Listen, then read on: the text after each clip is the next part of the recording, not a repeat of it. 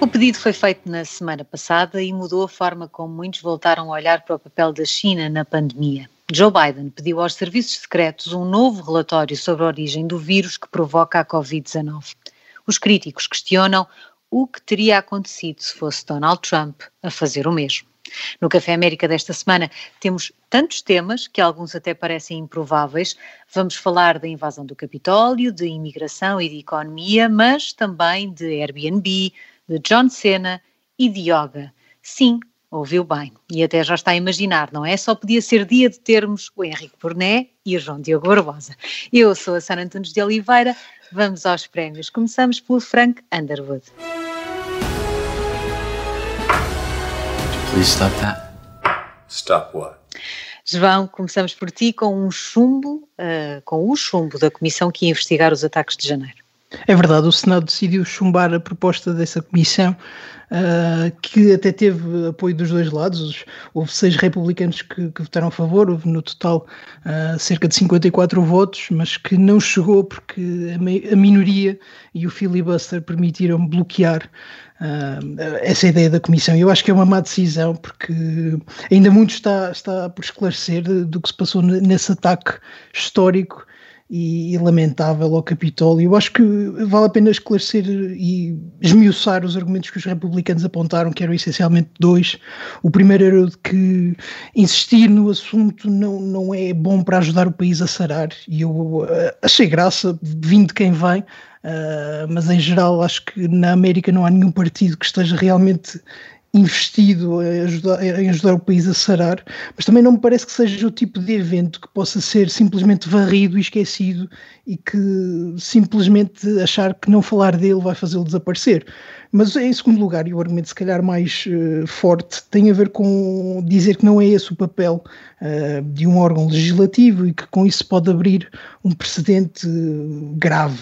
E, e, a mim fala-me em precedente e eu fico sempre sensibilizado, mas também acho que, bom, por um lado o ataque aconteceu ali, àquelas câmaras, o ataque foi politicamente motivado e, e, há um interesse na, na, investigação que não é criminal ou judicial. Uh, há muito por saber sobre o papel de representantes eleitos uh, que, não tendo praticado atos necessariamente uh, criminosos ou puníveis, por um tribunal têm relevância política e que valem a pena escrutinar. E, portanto, parece-me que a argumentação não foi forte e, e perdeu-se aqui uma oportunidade para esclarecer um evento que ainda pode dar muitas lições para o futuro.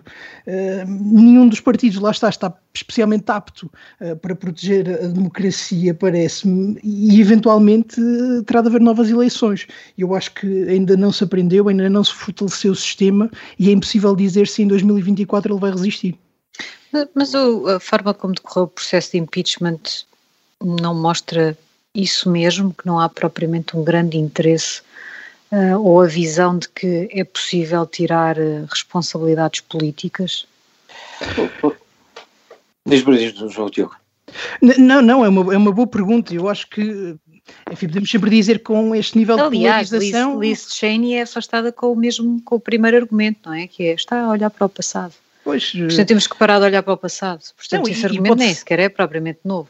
E pode-se dizer que, como num país tão polarizado, enfim, não há responsabilidade política para ninguém. Há, há um lado e há eleitores que estão uh, dados a esse lado e que nunca vão mudar de opinião. Mas é importante pelas conclusões para o futuro, porque é preciso perceber que o sistema ali sobreviveu porque o ataque se calhar não foi muito sério, não foi muito bem preparado, mas que num dia ele pode ser sério, pode ser bem preparado e pode não ser conduzido por um utilizador do Twitter, mas por alguém mais, enfim, mal intencionado.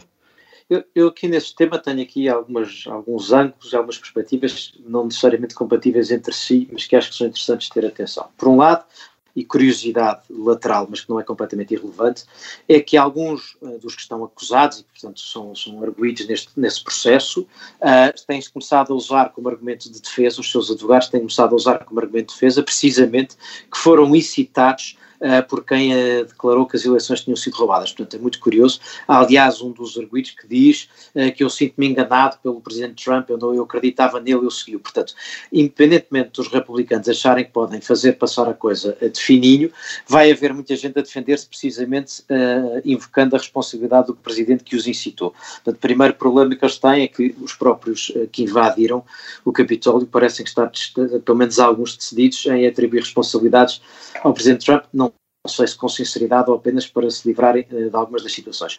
O outro lado é que eu acho que há tanto de uh, importância e de, de, de, vontade de apurar nesta linha de que o João Diogo dizia, como apenas e só de fazer um jogo puramente político. Isto é, eu não tenho a menor dúvida que haverá alguns senadores preocupados em eh, perceber quem é que teve que papel e inclusive em responsabilizar aqueles que dentro do Capitólio possam ter tido alguma forma de cumplicidade e na Casa Branca, mas também não tenho a menor dúvida que uma parte do Partido Democrata percebe que quanto mais puder ir arrastando e colando o Partido republicano àquele episódio e, e, a, e, a, continuar a discutir o tema melhor e, portanto, é mais nisso do que propriamente uma pesquisa da verdade que os preocupa. E do lado dos republicanos, sobretudo os, os que obedecem ao que McConnell vai dizendo, a lógica também não estará muito longe inversa, que é quanto mais depressa sairmos desta alhada, melhor.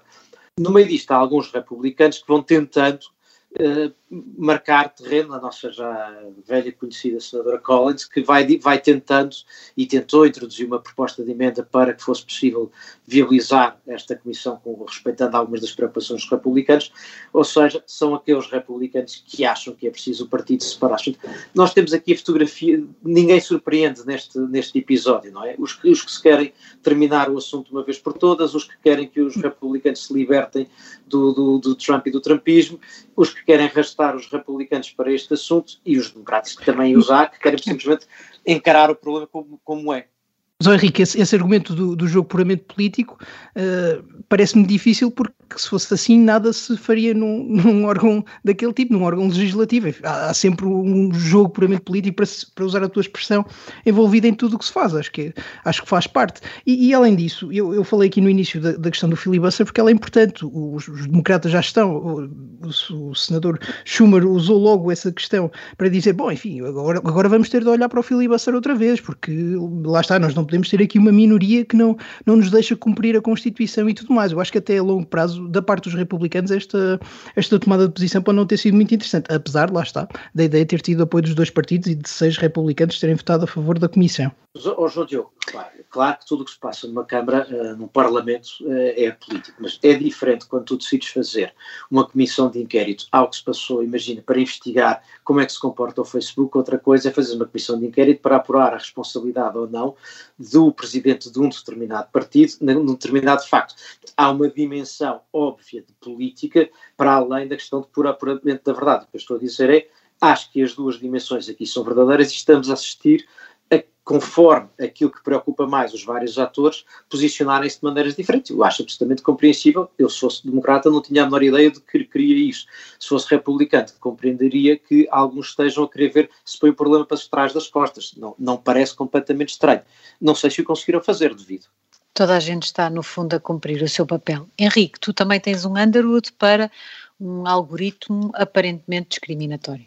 Ora, aí é que está, no aparentemente é que está, eh, é que está o ponto. É que uh, as notícias, e apareceu um estudo que depois foi publicado no Financial Times, um estudo académico que, uh, era, que as notícias titulavam que um algoritmo do Airbnb prejudicava os, uh, uh, os anfitriões uh, negros afro-americanos de casas para, para serem usadas no Airbnb. Lendo um pouco a notícia e o que foi resumido do estudo, a coisa é ligeiramente diferente. O que é que acontece? O Airbnb tem um sistema de smart pricing, ou seja, eu se for anfitrião, se tiver uma casa no Airbnb, posso escolher Uh, em vez de marcar o preço, ter ali o sistema dinâmico, conforme a oferta e a procura, adapta ao preço. Isso significa que de vez em quando vai abaixo dos valores que eu quero, mas também aproxima-se mais da oferta e da procura e, portanto, acaba por ser uh, ter mais pessoas a utilizarem o meu, o meu apartamento, o, o, o sítio que eu tenho para Airbnb.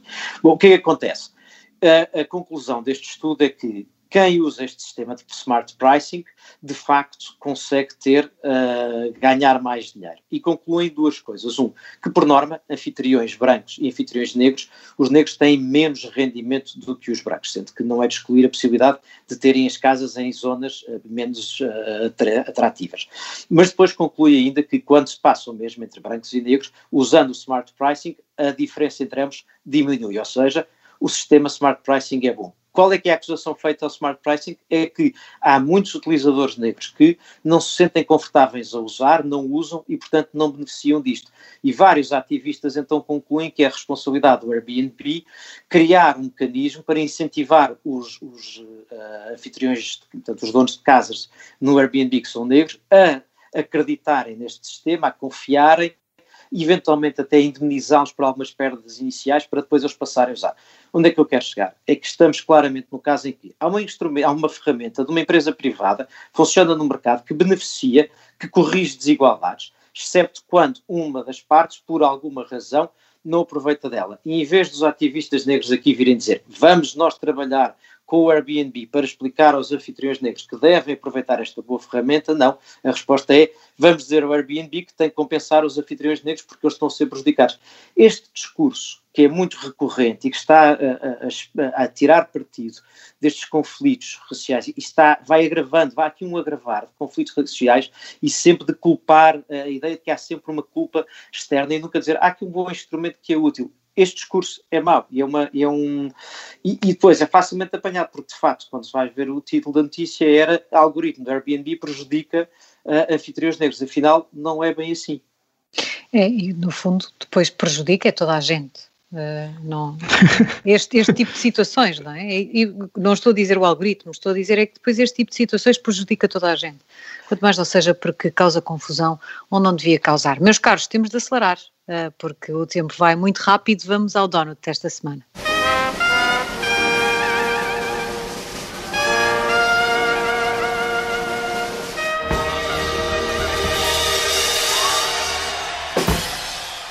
Eu trago aqui um donut para os planos que ninguém sabia que existiam ou que imaginávamos que um dia iam aparecer, de Joe Biden para a imigração. Já aqui trouxe o tema como um Underwood por tardar da parte da nova administração da Casa Branca um plano mais dedicado ou mais detalhado para a questão da imigração. Nós temos falado muito sobre a fronteira uh, sul e da questão humanitária gravíssima que, que se vai ali acumulando. Percebe-se agora, num, num, documento a que o, o, New York Times teve acesso, que há um plano de Joe Biden uh, muito detalhado para corrigir, recuperar, aliás, o, próprio plano atira exatamente para esta ideia de reconstruir uh, o sistema de imigração, não necessariamente no que tem a ver com as novas entradas, mas para corrigir aquilo que nos últimos anos tem sido um obstáculo ao bom funcionamento desse sistema, uh, muito por causa de algumas das regras instituídas por Donald Trump. Uh, uh, muitos dos tempos de espera duplicaram, triplicaram em alguns casos, são dez vezes mais longos em, em outros casos. É muito difícil conseguir as autorizações de residência, autorizações para trazer familiares, uh, autorizações de trabalho, enfim, uma série de documentos que devia ser mais fácil na perspectiva da administração Biden de conseguir para regular o, o funcionamento e a vida das pessoas que já estão dentro dos Estados Unidos. E a mim parece-me que finalmente se começa a perceber aqui o que é que, em termos de imigração, Joe Biden quer fazer. Este novo plano facilita e muito a regularização de imigrantes dentro dos Estados Unidos e a mim o que me parece é que embora isso possa servir de incentivo, como é evidente para quem quiser entrar, por ser mais simples depois conseguir a regularização, por outro lado também me parece que pode fazer com que algumas pessoas não arrisquem uh, tanto a entrada irregular porque pode ser que o sistema passe a funcionar como. Não sei se estou a ser muito idealista, mas tem esta ideia de que pode ser que o sistema passe a funcionar melhor e quando os sistemas funcionam melhor, eu acho que há menos tentativa de fugir à lei e de fazer as coisas por, por, por debaixo da mesa e portanto tenho esta esperança que alguma coisa a funcionar melhor ajude, ajude mais. A minha suspeita é só que por vezes é mais fácil fazer isso quando a pressão à porta é menor, ou seja, é daqueles casos em que às vezes uma política uma política, é mais fácil começar com uma política securitária, isto é, que barre mais a porta para resolver cá dentro, do que resolver de dentro quando há uma forte pressão à porta. É a minha dúvida, percebo o teu, teu otimismo, mas quando, quando a fronteira é, digamos, frágil, não é? Quando a percepção é que a fronteira é frágil e eu vou regularizar cá dentro, pode de facto aumentar a atração. Por outro lado, a manutenção do problema também não é uma grande ideia. Não, e muitas vezes, mesmo que o sistema fosse ótimo e simples, eh, essas pessoas estão numa situação de tal fragilidade que nunca conseguem chegar a aceder-lhe. Portanto, por muito idealista uh, que a proposta possa ser, há sempre dificuldades que não têm tanto a ver com, com o sistema em si, mas com a situação das pessoas. Além de que, em termos de acordo, eu, eu, eu olho mais para esta questão, por exemplo, para uh, resolver a questão ou facilitar a reunião de famílias uh, reunião de famílias de estrangeiros que uns estão nos Estados Unidos, outros estão fora. Eu imagino que algumas das pessoas que estão ali na fronteira, imagino não, algumas das pessoas que estão ali na fronteira querem fazer precisamente isso. Portanto, eu acho que há aqui alguns detalhes que podem ajudar a tirar alguma pressão. Ainda assim, não é ainda o foco de Joe Biden, não é na, na fronteira, ele terá de olhar para isso seguramente, mas eu acho que é, é uma intenção detalhada de começar a mudar coisas e eu acho isso importante.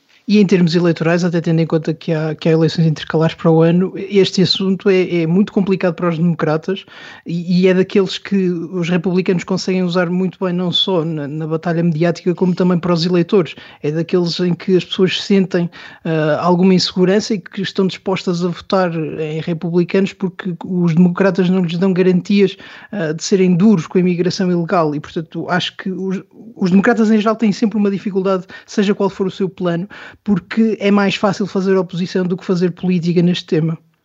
Enfim, serei eu a believer desta edição do Café América. Logo vemos o que é que acontece. Vamos aos disparates da semana, vamos ao Sarah Pelling.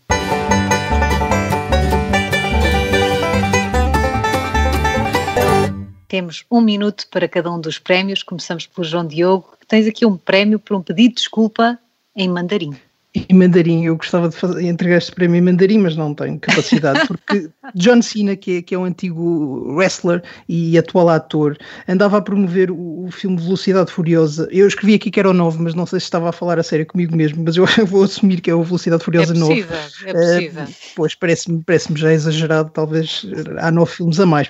Mas há muitos fãs, muitos fãs. O, John Cena um, disse numa entrevista a um canal de Taiwan que, que Taiwan seria o primeiro país a poder ver o filme.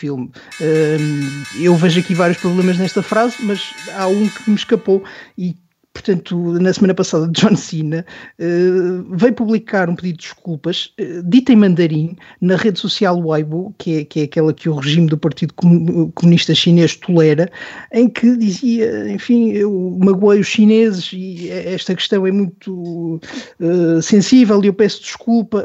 É engraçado que no vídeo, que não, que não é assim, um grande momento de elevação moral, John Cena não consegue sequer dizer o que o leva a pedir desculpa, porque só isso seria um crime muito grave mas eu, eu acho que isto é, é, é sério. É, e é sério porque é mais um caso da crescente influência chinesa na cultura americana e, sobretudo, no cinema americano. Há relatos de que os grandes estúdios e produtores têm adaptado os seus trabalhos para evitar embaraçar o Partido Comunista Chinês e, e evitar que lhes seja, lhes seja negado o acesso a um mercado que é cada vez mais importante.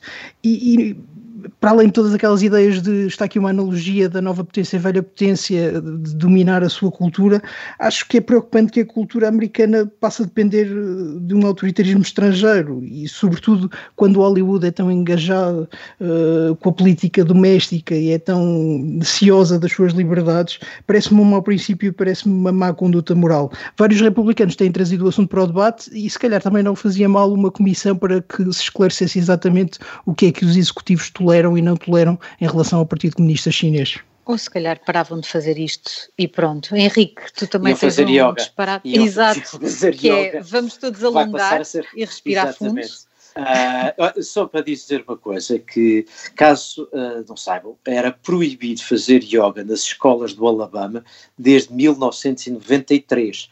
Não é 1893 nem 1793. Foi em 93 que foi banido o yoga das escolas do Alabama. Mas isso tudo acabou porque uh, foi agora aprovada uma, uma, uma, proposta de um, de um, de um uh, membro do Congresso uh, do Alabama, democrata, que aprovou, fez aprovar uma, uma legislação que permite que se volte a fazer yoga nas escolas do Alabama. Mas cuidado, não andem para aí a espalhar essa coisa perigosa do hinduísmo, que toda a gente sabe que é uma coisa muito perigosa.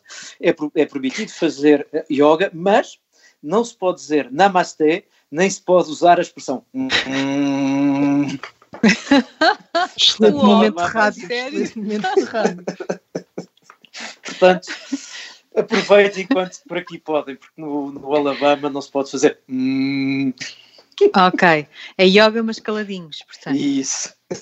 Muito bem, não, não poderia imaginar melhor forma de terminar a primeira parte deste Café América. Durante as notícias vamos todos fazer home, mas para dentro, porque não queremos irritar ninguém no Alabama.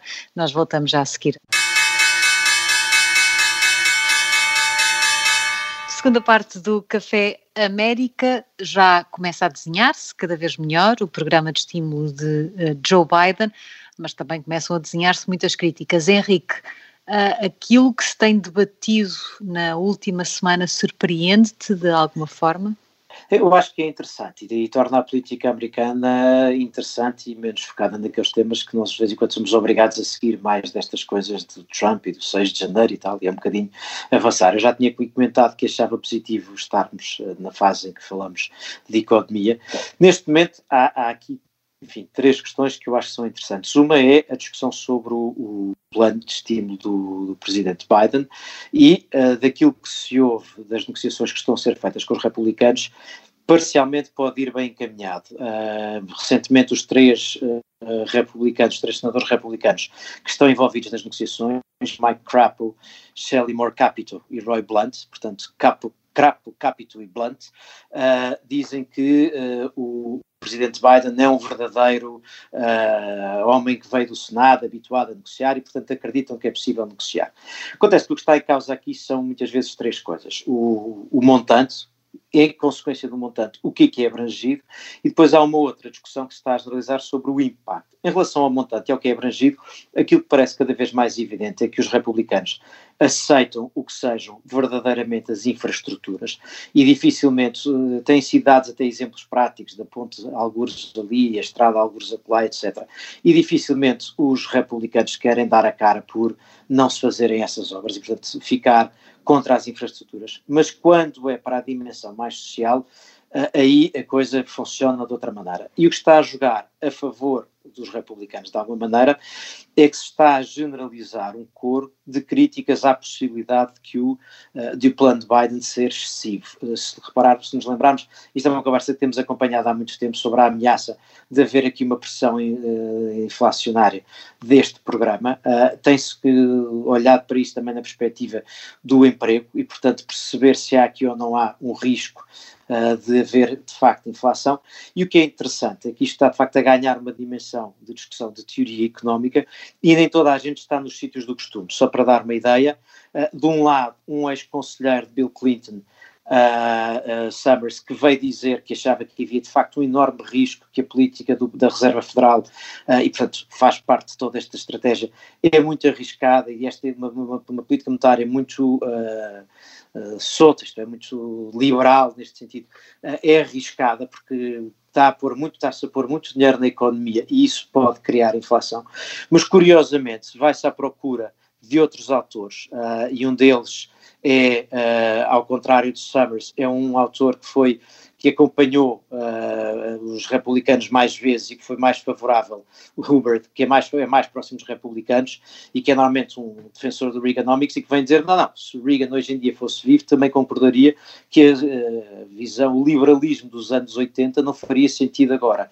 E, portanto, há uma discussão verdadeira sobre este programa de estímulo sobre o impacto na economia, que é bastante mais interessante do que apenas a, a, discussão sobre o Trump e o Trumpismo. E sobre se nas políticas sociais vai haver, uh, a consequência das políticas sociais vai ter um bom ou um mau impacto. Eu acho que há aqui ainda uma outra perspectiva interessante, é que não parece haver grande dúvida de que há um reconhecimento, de um modo geral, de um papel crescente, de uma intervenção crescente do Estado, quanto mais não seja nesta necessidade de ativar a economia nesta fase, nem que seja nas infraestruturas. E, portanto, isto é uma alteração uh, na perspectiva até americana. E depois há aqui uma outra questão que, é, que tem a ver com os impostos e que uh, os planos de Biden uh, apresenta, apresentam também, o orçamento que apresenta, apresenta também um aumento dos impostos para cobrir isto. Uma última nota é que todo este plano, o orçamento Biden agora apresentado, tudo isto somado, nada aponta para um crescimento da economia americana extraordinário, aponta para um crescimento na casa dos 2%, o que não é exatamente uma coisa extraordinária. Portanto, ainda que mais cedo que o resto do mundo. Ainda mais cedo que o resto do mundo, mas, uh, uh, mas não tão depressa quanto, ou não tão forte quanto alguns esperavam. Eu uh, acho, o tema é que possa estar a ser tu idealista agora nesta, nesta parte, hum. mas haja alguém, porque por muito que eu reconheça a vantagem e a bondade dessa discussão que está de facto a acontecer, e isso é ótimo, e Joe Biden precisa dela, mas os republicanos também, até porque eu acho que essa entrada na discussão e a construção de alguma coisa podem ajudar o Partido Republicano a descolar-se de outra imagem, mas eu não vejo que que, que os norte-americanos estejam mais, mais perto de conseguir um acordo uh, neste estímulo, nomeadamente à forma de financiamento de algumas questões, nomeadamente em relação ao lado social deste plano de infraestruturas, que de infraestruturas tem pouco. Portanto, eu, percebendo a vantagem de estarem todos a debater, eu continuo muito pessimista sobre a possibilidade de de facto ser alguma coisa muito parecida com a proposta original de Joe Biden. Mas isso, é porque não és uma senadora republicana, porque se fosse uma senadora republicana acharias que seria uma coisa diferente da proposta original de Joe Biden. Era melhor. Bom, lá está. Mas a, a, própria, a, própria proposta, a própria proposta de Joe Biden parecia, enfim, estar preparada para isto, no sentido em que era se calhar Sim, um bocadinho absurda claro. e depois eh, negociava para baixo. Mas eu, eu não me canso, eu sempre que cá venho tento dizer isto, aquele conceito de infraestruturas é verdadeiramente absurdo. Aquilo não são infraestruturas, foi uh, usado em, em, sentido político e até para beneficiar uma negociação. Portanto, é natural. Tens intervenções que... em 10 mil pontos, não é? Ah, sim, sim, esqueci-me disso, Joe Biden, no construtor de pontos. Mas as críticas do, do professor Summers sobre o, o eventual sobreaquecimento da economia por causa do pacote de estímulos uh, em relação à, à, pandemia e agora uh, com esta ideia do, do, pacote de infraestruturas, que não é de infraestruturas, parecem-me acertadas. E, e, é verdade que se tem dito muito, enfim, ah, o, o, professor Summers diz isto porque esteve na administração do, do, presidente Clinton, na administração do presidente Obama e desta vez não, não conseguiu entrar e, portanto, isto é uma questão pessoal e não é sério. Mas é sério porque há, há dois dados que me parecem aqui importantes e que já têm revelado alguma fragilidade da economia americana, que são precisamente, eu acho que o Henrique uh, falou disso, o emprego e a inflação. O emprego não, não, está a crescer tanto quanto esperado e isto também parece ser a consequência de algo que, que, já falamos na altura do pacote de estímulos e que tem a ver com o facto de haver demasiados apoios, uh, tendo em conta a evolução da economia, isto é, o, os americanos estão agora a receber subsídios numa altura em que a economia reabre, mas da parte deles eles uh, podem olhar e ver, bom, isto está a correr bem, em setembro, se eu quiser, facilmente arranjo um emprego, portanto, se calhar vou aproveitar estes meses com a minha família e, e escuso correr o risco de saúde e todo tipo de riscos de me atirar agora para o mercado de trabalho. E, portanto, o emprego não está a crescer como esperado, isso, isso até aqui há um mês gerou algumas preocupações. Mas também a inflação, e a inflação é, é um tema que continua a ser importante porque é mundial. O professor Krugman, o Nobel e, e agora colunista do New York Times, uh, desvalorizava esse problema da inflação que já, já se está a notar uh, com a imagem de um carro. E ele dizia, enfim, nós agora estamos a pôr o pé no acelerador, estamos parados, estamos a pôr o pé no acelerador, acelerador e é normal que no, no início, como estamos a pôr demasiada pressão, as rodas comecem a girar e a derrapar e nós não arrancamos. Mas isto é algo que, como sabemos, rapidamente passa e depois vamos atingir grande velocidade sem ter um acidente. E esta é mais ou menos a teoria dos banqueiros centrais e dos governadores uh, com poderes monetários um pouco por todo o mundo, que a inflação é temporária temporária, que tem a ver uh, com várias circunstâncias que não se vão repetir e, no fundo, com a ideia de que as pessoas têm demasiadas poupanças e agora querem gastar demais. Mas a verdade é que isto não, não pode ser dado por adquirido e aquelas críticas do professor Summers sobre o sobreaquecimento da economia, sobre uma excessiva dimensão do estímulo uh, sobretudo nesta altura, podem ser muito, muito adequadas e podem vir a provar-se uma boa ideia. Até porque não podemos esquecer, com todos os planos de estímulo já aprovados, não aqueles que ainda estão a ser discutidos, os americanos, durante a pandemia, aumentaram imenso a sua dívida. E é verdade que numa época de juros baixos isso pode não ser relevante em termos orçamentais, mas com o passar do tempo essa situação é perigosa, mesmo para um país forte como os Estados Unidos, até porque a China, e o presidente Biden gosta sempre de apresentar o seu programa como uma competição da democracia americana contra o regime comunista chinês, mas a verdade é que se as bases em que está assente forem frágeis, parece-me que o plano em si vai ser frágil e estas preocupações são sérias e talvez não sejam assim tão temporárias. João Diogo, eu acho que há aí no que tu dizes, há um, aspecto que é relevante, que é precisamente o, o, facto, não é o único, mas Larry Summers, entre outros, mostra que a questão não é puramente tradicional a esquerda-direita americana ou democratas republicanos. Uh, e, portanto, há alguma outra, há uma visão destas questões que não é puramente isso.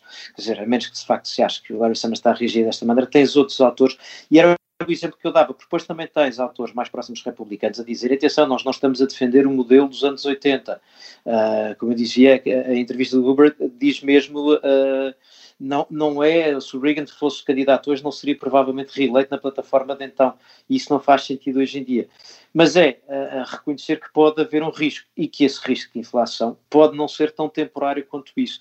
Até porque tens que associar a isso o facto de que as matérias-primas estão a aumentar e que há produções que neste momento são escassas e, portanto, não só a oferta, de facto, a procura está a aumentar porque esteve parada e as pessoas guardaram dinheiro, como não há capacidade de produzir. E, portanto, o risco existe. Uh, e eu acho que autores como o Krugman estão a ser mais ideológicos do que propriamente uh, ciência. Como ao visto, tiveste respostas de economistas da Casa Branca. Bom, está bem, mas isso defende a posição da Casa Branca. Sim, mas a posição do Krugman, por exemplo, é a mesma do, do, presidente da Fed, que foi nomeado por Donald Trump. Não, é, esta, aliás, a posição de Krugman é, no fundo, e, eu tentei dizer isso, é aquela que, que, os banqueiros centrais estão a ter. É de, sim, sim. se haver alguma pressão inflacionária, mas é temporário, no final do ano isto em princípio princípio resolve-se. Mas em princípio, não é?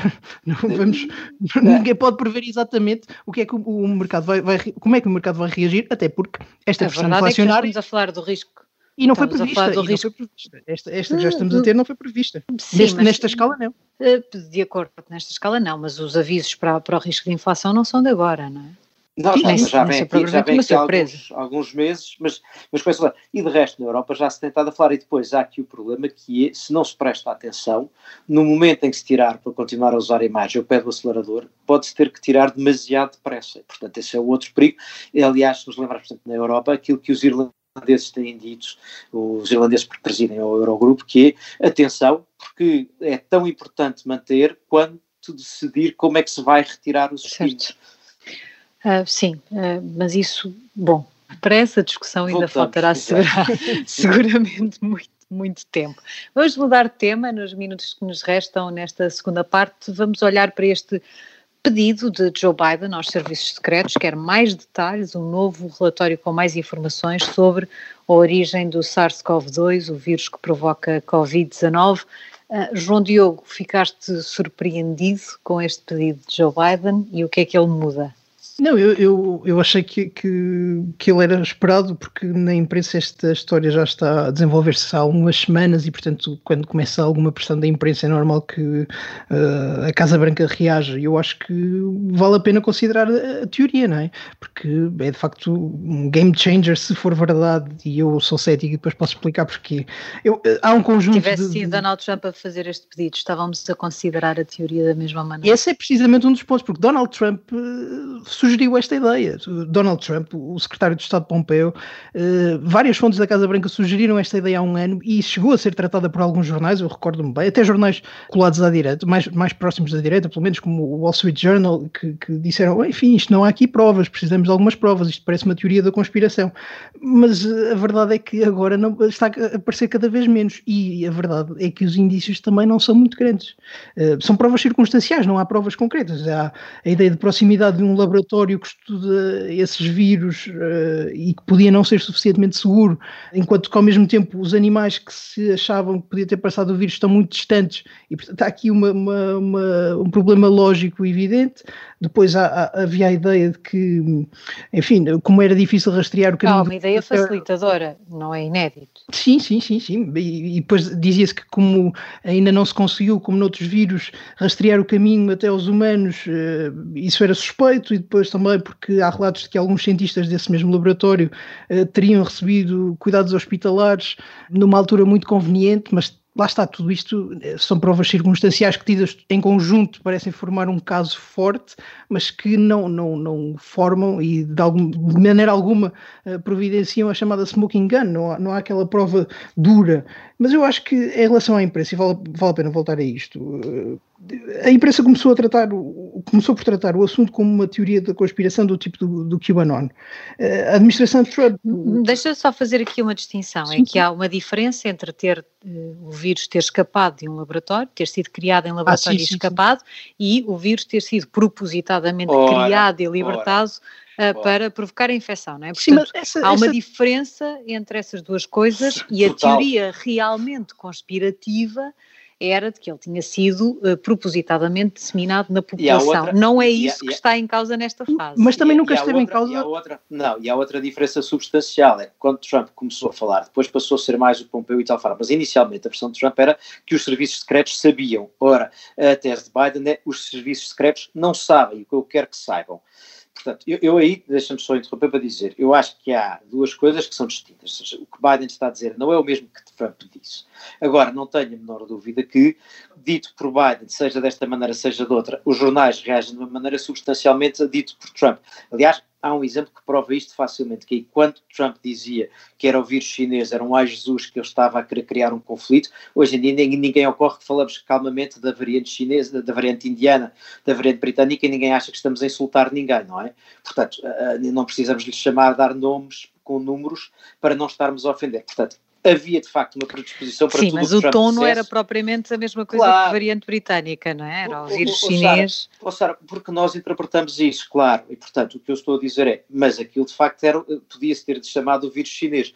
O que havia era isso, eu estou a concordar, é, Trump quando disse isto, não disse isto, dizia outra coisa com outra, outra intencionalidade. Depois há outro ponto que é substancialmente diferente. Perceber se isto foi criado de alguma maneira para provocar esta Mas isso não esteve em causa, Henrique. Não, quando era dito pelo Trump a responsabilidade da China, a coisa deixava vagamente Deixava, Sim, vaga, deixava abrir a porta, mas não. também é diferente abrir a porta do que dizer foi um ataque. Os jovens naquela fase, abrir a porta era meio caminho andado é, é, para as pessoas entrarem. Exatamente, numa fase que. Agora, estamos a falar, no fundo, agora o que estamos a perguntar é e, no fundo, agora o que estamos a perguntar é: será que os chineses têm uns laboratórios que não são assim tão seguros e que de lá saem os vírus quando eles estão a estudá-los, coisa que é bom que se faça, mas que não deixar sair? Portanto, será? No fundo, eu acho que o Biden está a explorar esta ideia muito mais para enfraquecer a ideia de China potência. Ou seja, a China, se calhar, é irresponsável e tem uns laboratórios que são pouco uh, respeitáveis. Eu acho que é muito mais, do ponto de vista político, aqui é muito mais de enfraquecer a, a ideia de uma China uh, capaz, não é para culpar de ter acontecido acontecido alguma coisa. Há outra nota que eu acho que é interessante nisto, é que desta vez a Organização Mundial de Saúde está a reagir de uma maneira diferente, isto é, parece menos, uh, parece estar menos a responder a Pequim. E isso também parece ser um sinal diferente, não é? Não é eu queria essa ideia da, da China, mas primeiro deixa-me contar uma história sobre a imprensa. Vocês lembram-se daquele jornalista de ciência do, do, New York Times que foi despedido por ir numa visita de estudo? Ele escreveu estes dias no, no, seu site pessoal uh, uma espécie de, de, de, enfim, história própria de, deste assunto da, da conspiração e de, como ela foi tratada na redação do New York Times. E ele diz: os meus colegas da segurança interna tinham fontes anónimas da, da, da, administração e que não lhes podiam dar provas, mas diziam: atenção, isto, isto é, é muito provável que tenha sido uma fuga do laboratório. Eu tinha os, os cientistas a dizer-me, eu, eu, o Sr. McNeil tinha os cientistas a dizer-lhe que eh, não, de certeza que isto veio de um animal, deixe-te lá estar isso. E o, o, raciocínio dele foi, enfim, tenho aqui estes cientistas, tenho uma administração que não, nem sempre é muito próxima, muito amiga da verdade e, portanto, eu vou continuar com esta ideia.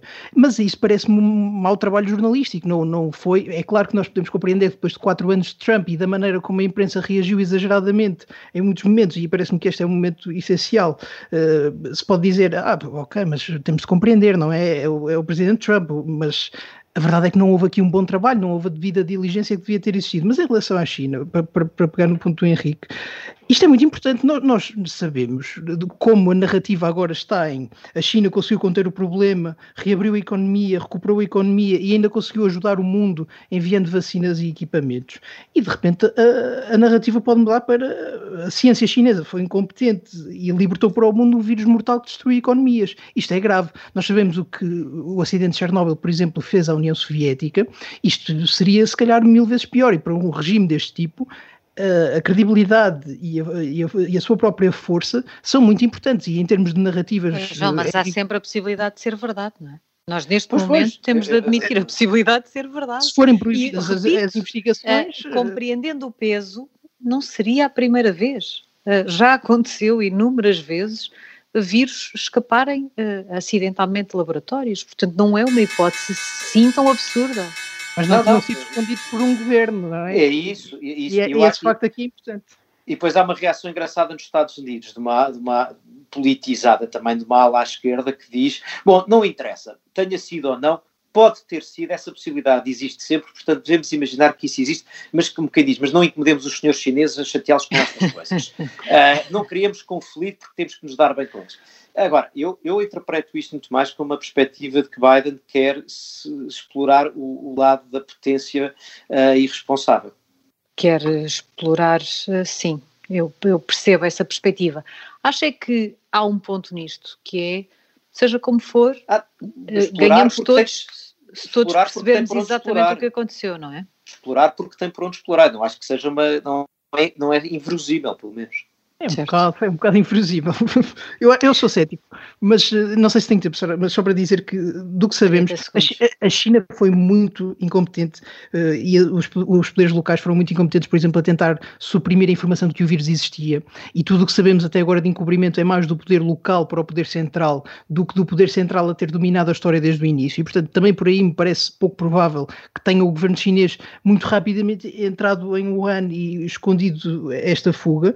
A verdade verdade é que eh, o mais certo é que o mistério nunca vai ser desvendado e que, por muitas investigações, com o tempo que já passou, com a, eh, a resistência chinesa, nunca se vai perceber exatamente o que aconteceu. Mas a verdade é que até lá o presidente Biden pode tentar eh, explorar a fragilidade, como dizia o Henrique. Cá estaremos para ver o que é que acontece. Termina aqui o Café América desta semana. Já sabe que pode ouvir-nos sempre que quiser em podcast e todas as terças-feiras, aqui, depois das notícias das 11, na Rádio Observador. Contamos consigo. Até lá.